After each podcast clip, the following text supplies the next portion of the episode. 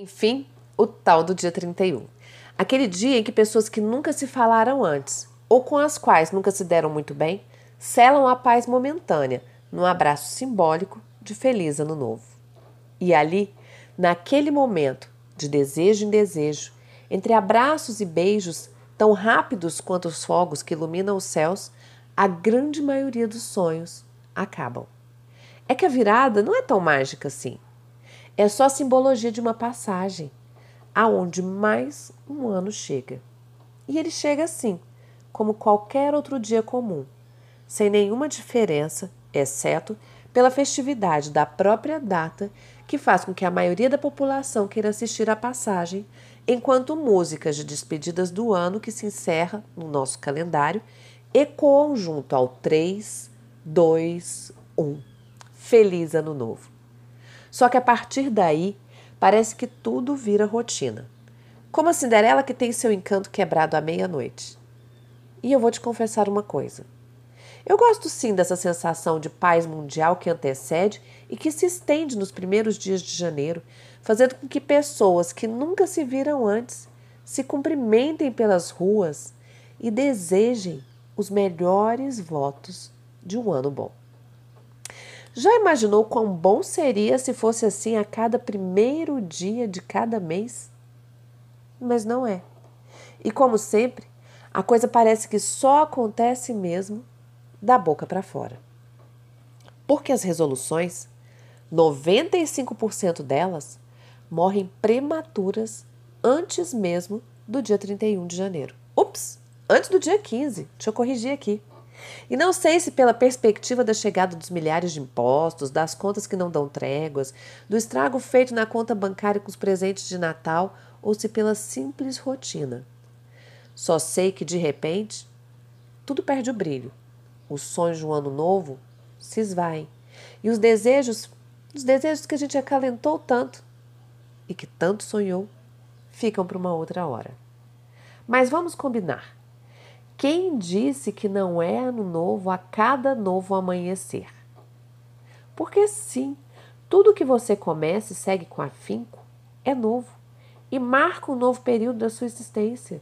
Então, pode sim ser ano novo a cada dia que você abrir os seus olhos e quiser desejar para você que o dia seja melhor e que a vida seja única e não importa se será a sua milésima tentativa de fazer diferente, de criar uma nova história, de viver a sua vida sem culpa ou ressentimentos, ou apenas de perdoar. O que vale mesmo é saber que nunca uma coisa será como a outra. E se você insistir em sino ou karma, peraí, dá uma paradinha e reveja seus pontos cegos. Porque a nossa vida não muda sozinha.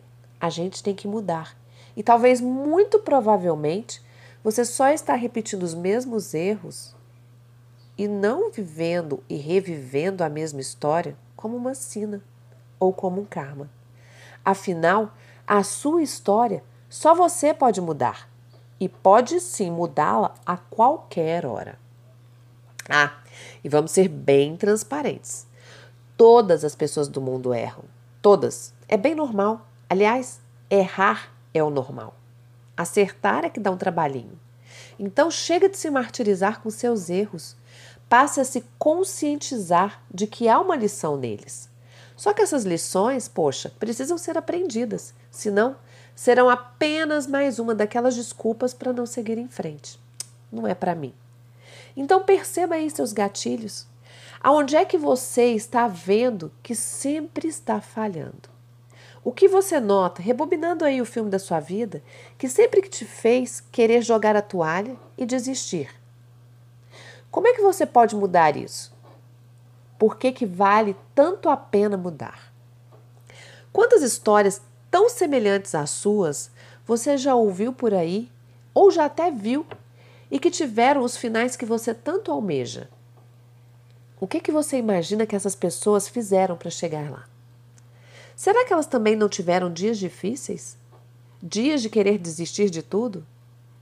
E aí eu te pergunto: o que, que teria sido delas se simplesmente elas tivessem também desistido? Pare e pensa. Você só não chegou aonde deseja porque ainda não aprendeu a se organizar para isso.